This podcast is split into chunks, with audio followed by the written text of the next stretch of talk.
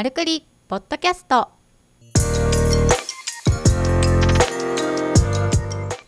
マルクリポッドキャストは医療ブランディングとホームページ制作を行う株式会社マルが配信しているポッドキャストです。開業医の院長とそこで働くスタッフさんたちから寄せられたお悩みをもとに医院経営のあるあるやマーケティングのコツお役立ち情報組織運営の失敗例などをお届けする音声プログラムです。皆さんこんにちは。こんにちは。株式会社マルの鎌形敦です。島田七重です。はいということで第1回マルクリポッドキャストついに始まりました。小さな拍手ですね。はいありがとうございます。マルクリポッドキャストということでこれから定期的に配信をしていきたいなと思っているんですけどもそもそもマルクリポッドキャストというのを始める経緯なんですけど目的としてはですね僕ら開業医の先生たちと普段ホームページ制作とかブランディングということで経営支援とかをさせていただいてるんですけど院長先生とあとはそこで働くスタッフさんそれぞれの人たちをつなぐようなポッドキャスト配信ができたらなと思いましてこのポッドキャストを始めさせていただきました。いろんなクリニック経営していく中での失敗談だったりとかあるあるなんかをですねお話しさせていただくので是非院長先生にも聞いていただきたいですしそこで働くスタッフさんにも聞いていただいて普段院長ってこんなことを考えてるんだなとかこんな不安があるんだなとかあとは院長の目線からいくとスタッフさんでこんなことで悩んでるのかなということがお互いに相互理解できるようなきっかけになる番組になったらなということでこのポッドキャストを配信していきたいなと思っております。ぜひですね移動中の時とか休憩時間の時とかにタイのクリニックはどんなことで悩んでいるのかなっていうのをお耳にかかっていただけたら嬉しいなと思っています。はい、ということで記念すべき第1回なんですけれどテーマははいはい鴨形さんお願いします。はい、あなたはどっち？赤い炎と青い炎のリーダーはい、ありがとうございます。この質問本当に今まで丸8年目迎えましたけど、院長先生からご相談いただくことが多かったので第1回として取り上げさせていただいたんですけれども、タイプっていうのが先生によってすごく分かれているなっていうのがありましたね。鎌形さんに相談される院長先生のタイプが、まあ、赤い炎と青い炎に分けられると、うんじゃあそもそもこの2つは何なのかっていう話をちょっと掘り下げていきたいなと思います。はい、わかりました。一般的に赤い炎と青い炎っていう話をね、よくされるんですけどちょっとそこ詳しく鎌形さん教えてもらっていいですか、はい、そうですね。赤い炎と青い炎っていうのは院長のタイプみたいなものとして捉えてるんですけども、例えば青い炎の先生っていうのはどんな人かっていうと、感情の波が少なくてですね、いつも温厚だったりするんですけど、自分の主張もあんまり強くしないし、スタッフだったり患者さんの話をよくよく聞いている。で一見すると感情が見えないんだけど奥底に何か熱いものを持っていたりとかてこでも曲がらないぐらいのこう信念を持っているというような方かなと思います。どちらかというと論理的な思考だったりとかあとは対人関係あんまり得意じゃないとか女性の雑談とかをあまりこう好んでされないというか得意ではないそんなタイプの先生なのかなと思います。で逆に赤い炎の先生っていうのはすごく自分の感情に正直というか周りから見てもパッと明るい感じの先生ですね本当にまさにリーダーって言われるようなセンスもいいですし感覚で人を人心掌握してすごく人を引きつけるようなものを持っていたりとかどっちかっていうとこう右脳的で体育会系のノリの先生だったりするのかなということで一般的には分かりやすいリーダーって言われるような人なのかなと思います。まあ、そんな2つのタイプがいるかなと。あれですかね「ドラゴンボール」で言うと、はい。赤い炎はうん、孫悟空さん。うん、っていう感じ。で「オラオラオラオラ」って言ったりとか、はい。まあはい果樹豊ですけど青い炎ってベジータみたいな感じであってます、ベジベジータさん私のイメージですけどちょっとわかんないですけどね。ベジータさんはなんかこうクールであんまり口数も少ないというイメージ、うん、だけどこう信念はすごいあるというようなイメージがあって、うん、うん、鎌形さんは青い炎かなっていう印象私の中でずっとねはいこう見てきて、うん、見た目は穏やかなんだけどすごく頑固みたいなイメージが、ありますよね。うんあるよはい。ね、自分でもなんか面倒くさいなって思うぐらい。外に見えないんですよね青い炎の人たちっていうのは。感情が見えないんで何考えてるのかわからないってよく言われちゃうケースがありめますね。ち。ゃくちゃ言いましたね私は鎌形さん。何考えてるかよくわかんないねってよく言ったこともありましたね。うそうですね、ん、だけど考えてることはたくさんあるってことですよね。そうですね、うん。表に出さない。うん。ね、出してないだけだって本当は考えてるよっていうタイプですよね。そうですね。でこれってあれですよね。何かの例っていうとガスの費用。そう例えばって話ですよね。そうですそうです例えばガスコンロなんかでいくと弱火にするとすごい範囲が狭いんだけども青い炎が出ますよね。でそこから火力を強火とかにするとちょっと炎が広がって上の方に赤い炎が出てくると。でこれ温度どっちの方が高いんだろうって客観的に見るとですね赤い炎の方が1500度ぐらい。で青い炎は1万度以上になってまして青い炎の方が温度が高いんです。1500度と1万度。そうです。結構違いますね。そうです。だから青い炎っていうのは一見すると範囲は狭い局所的なんだけどもその熱量っていうのはすごく高い。で逆に赤い炎っていうのは広範囲に広がるんだけどもその一つ一つの熱量っていうのは少し低い。っていうようなまあ違いがあってですねでこれを例えば院長だったりリーダーとされる人たちに当てはめると、まあ、全部が当てはめるわけじゃないんですけど青い炎の人たちっていうのは一見するとこう分かりにくい燃え方してるんだけど芯の部分はすっごく熱いものを持っている頑固だったりする信念がある。で逆に赤い炎の先生たちっていうのはすごく燃え広がってるので傍から見ても燃えてるなと分かりやすい感情が分かりやすい。なんですけど燃え盛った後ですね1週間ぐらいすると鎮火も早くなってしまったりしてなかなか継続しないみたいなところはあるのかなという気がしています。まあ一種のアイデアマンってことですね。まあそうですねアイデアをすごく出すことに関しては天才的っていうような感じですかね。青い炎赤い炎それぞれの、まあ、特徴もあるし、魅力もあるしっていうところで、はい。すけど実際それぞれのねリーダー像っていうところがあった時に、うん今日このテーマを1回目に取り上げた理由としては、はい。やっぱ組織を運営していく上で皆さん委員長で悩まれているのが、自分がどういうリーダー像なのかよくわからないってなったりとか、スタッフとの関係で悩まれてる方が多いのかなっていう印象があるんですけど、はい。鎌方さんが話しててうん。大事だなって思うことって何かあります？この赤い炎と青い炎の先生とお話しする時。えーとそうですね。じゃあこれ院長視点とスタッフ視点っていうポイントでお話をしていきたいなと思うんですけど院長視点でいくとですねまず自分に合ったリーダー像っていうのをちゃんと理解しているか。自分に合ったリーダー像が理解しているか。そうですそれをちゃんと自分で認識されてるかどうかっていうのはすごく重要かなと思ってます。うんどういうことかっていうといろんな先生を傍からこう見させていただくんですね。うんで例えば青い炎の先生が赤い炎の先生に憧れてそっちを真似しようとすると苦しいんですよ。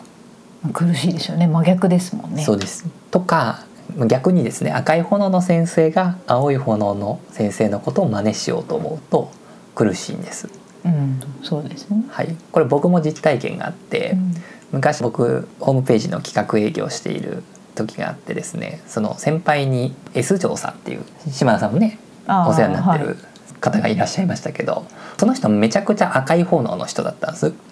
もう本当に先生に会った瞬間に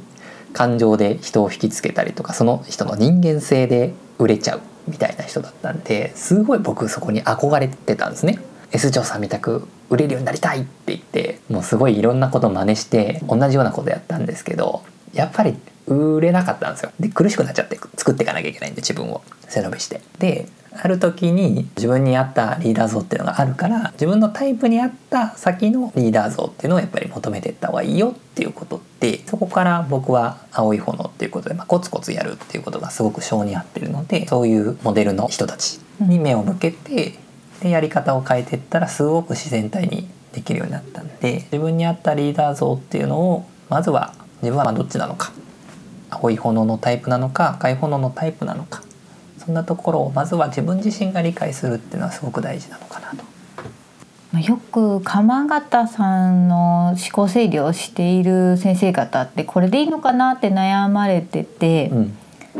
けど、まあ、結局行き着いた先は無理して変わるんじゃなくって、うん。ありのままの自分を自己受容というか、うん。受け止めるっていうところが第一歩になってることが多い印象ですね。そうですね。やっぱりそれぞれにそれぞれの方が持たれている魅力っていうものがあるのでやっぱりそこを伸ばすっていう方向で考えていった方がうまくいくし周りも分かるんですよねそのスタッフさんが例えば僕は「丸っていう会社の中である程度島田さんが僕の取扱説明書みたく「鎌形さんってこんなことあるからね」っていうのを伝えてくれるんでまあ、すごい。周りはね理解してくれるじゃないですか。うん、鎌形さんこういう面倒くさいとこあるからねって言ってくれるから、うん、だからスタッフさんとしてもあこういうことあるんだなってこう構えられたりするってこともあるのでうんと何の話だっけ？それぞれの、まあ、リーダーのタイプあるよっていう話でね。無理して変わらなくていいですよっていう話そうですね。はい。ですよね。そうです。でまあ、あとあれですよね。その青い炎の先生の隣にはなんかこう、赤い炎の奥様がいたりとか事務長がいたりとか、なんか面白いようにこう、うん。ペアになってるところがあって、うんうんうん。赤い炎と赤い炎みたいなところ本当に私たちのお付き合いの範囲ですけれどもないかなっていう、あ、ある意味うまくいってるんですよねそれで。うん。だから足らないところを補う人がやっぱり絶対出てくるというかそうだから自分のタイプを決めると自分の苦手が分かるんで、まあ、この苦手を助けてってやっぱ言いやすくなるんだろうね。そうね。やっぱ自己需要自分を認めてこうん。ういうこともないとこも自分だというところ、うんあるところも見るのももちろんなんですけどないところは逆に手放していけるような状態というのはもしかしたら楽になるのかもしれないですね。そうですね。うん、先生の中でよく悩まれてるのってここのギャップなんですかね理想のリーダー像と自分、これでいいのか。そこで悩んでるらっしゃる先生もいらっしゃると思うしそれがスタッフさんに理解されてない。院長としてはこれがリーダー像だってやってるんだけどあんまりスタッフさんの目線からは見えてないから先生何したいんだろうねとか。うん。っていう風になっちゃってるのかなと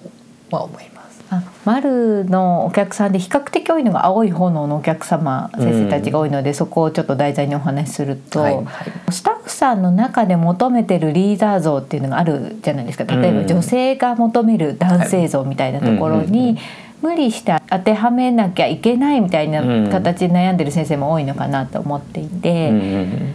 結構スタッフさんの中で院長たるものをなんかこう引っ張っていかねばならないみたいな、はい。はいだけどそう優しい先生を見てると「なんで院長なのに言わないんですか?」みたいな反発になってしまったりすると苦しいのかなっていう印象なんですけどどう思います、あそれはあると思いますね。うん。うん、それぞれに思ってるリーダー像があってなんかそれを押し付けちゃうとやっぱり関係性って良くならないなとは思うのでだからスタッフさん視点で見るんであれば今在籍している先生がどっちのタイプの先生なのか青い炎の先生なのか赤い炎の先生なのかっていうのはよくよく見極められるといいのかなと思います。院長を見ることもそうですし自分自身もどっちのタイプなのかって分かると楽かもしれないですよね。そうですね。こう情熱的なタイプ、うん感情豊かなタイプだったら、うんじゃあ私はこういうタイプだったから先生にはこういうアプローチしようかなみたいな、うん逆に自分が青い炎のタイプだったら先生と似てるところがあるからここはちょっと寄り添ってみるとかっていうことですかね。そうですね。そこは本当に理解するとだいぶ楽になるんじゃないかな。うん。もうね青い炎の先生に赤い炎のような陽気に喋ってください。引っ張ってってください。でも無理なんでもうただただ辛いだけなんでそれを求め求める方も求められる方も。だから、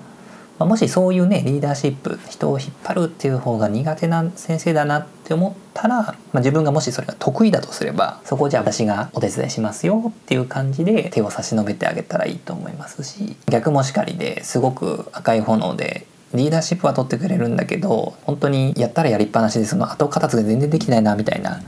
あの交通整理しないと整っていかないなっていうタイプの先生の場合は先生が出したアイデアに対して0から1を作るのが得意な先生なんでそういう先生は。だからその1をなるべく3にするとか5にするとかっていう方を手伝ってあげたら先生こんな風にやりたいって言ってたんでこういう風に整えておきましたって言ったらめちゃくちゃそれはありがたいですね。ね重宝されると思うんで、うん。そんな風にその先生が苦手なことを自分が得意なことであればどんどん引き取っていってあげたらすごくクリニックの中でも重宝される存在になるんじゃないか。両方のタイプの先生に言えるんですけど結構スタッフさんが院長の話をよく聞いてる逆もそうですけどお互いにお互いの話をよく聞ける組織っていうのはなんとなくうまくいっている印象ですね、うんなんとなくですけど。そうですうね。ん院長先生がバーって自分の話聞いてっていうことはまずないじゃないですか、うん。立場上、うん。結構経営者から、ね、相手に言うっていうのは指示になってしまうので、うん。あんま話すことがないと思うんですけど、うんスタッフさんからできるアプローチとしては何をしたいんですかとかなんでそうなったんですかみたいなことを聞くっていうのも一つのコツになるんですかねうまくいく。そうですね。話聞いてあげるっていうのはめちゃくちゃ好かれます。うんまあ、医療機関さんなんで、まあ、聞くっていうのは基本的に得意な人が多いうん。そうですね。その患者さんに対してはすすごく皆さん行ってるんですけどじゃあこれが自分のクリニックの院長にできてるかっていうとどうかなでできてない方も多いのじゃないかなとは思います。結構先生って孤独なんですよ。うん。やっぱり開業何千万何億って借り入れしてうん。立ち上げて勤務医の時にはもう全然経営学なんて学ぶ機会がないからね。でその中でじゃあ「エイト始めた時にやっぱりわからないんですよそのマネジメントっていうものがやったことがないんで。だからもうその都度勉強されてその都度試行錯誤してっていう中でやってるのでやっぱり立場的に理解されづらい自分の不安とか自分の悩みって全然理解されないなって思っちゃう先生がやっぱり多いのであとはすごく頭のいい方が多かったりとかするのでほぼほぼ結論伝えますよねこうしますっていう結論だけが来ちゃうのでその背景の部分がやっぱりなかなか伝えきれてない先生が多かったりするのでその辺をスタッフさんからさっき島が言ったように「どうしてそういう決断したんですか?」とか「どういう思いでそれをやりたいんですか?」とかなんとなくその先生の気持ちだったり感情の部分が聞いてあげたりすると先生もそう話す機会がないからね多分すごく気持ちよく話せると思います。そうですねそこでもう何も言わないでとにかくやれとかってなるとちょっとうまくいかないパターンですけど、うん、聞いたらまあ答えるみたいな感じでいくと、うん、まあ、お互いの誤解がないというかね。そうですね。うんそうだからさっきの話でよくよくお互いを話聞いている組織っていうのはうまくいってるっていうのはまあそれは当然でなんでかっていうとねお互いに話するからお互いが求めてることがまず理解し合えるじゃないですか。うんあ A さんってこういうことを求めてるんだなとかあ院長ってこういうクリニックにしたいんだなっていうのが分かれば分かるほどずれないですよね。あだって先生ここをこういうクリニックにしたいんだからあだからこれやりたいんですねとか逆にずれたことをやろうとしてたら先生こういうクリニックやりたいって前言ってたんだとしたらこういう生き方もあるんじゃないですかって提案できたりもすると思うんで話を聞くっていうのはすごく大事だ。そうですね。会話がやっぱり業務連絡だけで過ぎてしまうというのはよくあるのでね医療機関忙しい時期って本当にあれなんか業務連絡しかしてなかったねみたいなことがあったりとか、うん。え実はそんなことあったの？みたいなのが、うん。忙しいと忘れちゃうので意図的にコミュニケーションの機会っていうのは取らないと、うん。本当に何考えてるかよくわからない同士でそうね混乱してしまうっていうのはあるかもしれないですね。うそうですね、ん。ということで、はい。今回第1回目ははい。赤い炎と青い炎の先生の違いだったり、まあ、スタッフさんのはい。ポイントだったり院長の視点のポイントっていうところをお伝えしましたけれども、はい。いかがでしたか？はい。なんか新鮮ですね。こういう話をはいするのは、あれもよく聞く話なんでね、うん。こういった聞くよく聞く話というか、うん。お伝えしたいポイントではあることなのでそうですね。こういった形ではい。配信をしていきたいと思います、はい。次回もまたよろしくお願いします。はいお願いします。今日のポッドキャストはいかがでしたか？番組では株式会社マルへのご質問をお待ちしております。株式会社マルのホームページにあるフォームよりお申し込みください URL は www.maru-nagoya.jp マル名古屋 .jp です。それでは皆さんまたお耳にかかりましょう。ごきげんよう。さようなら。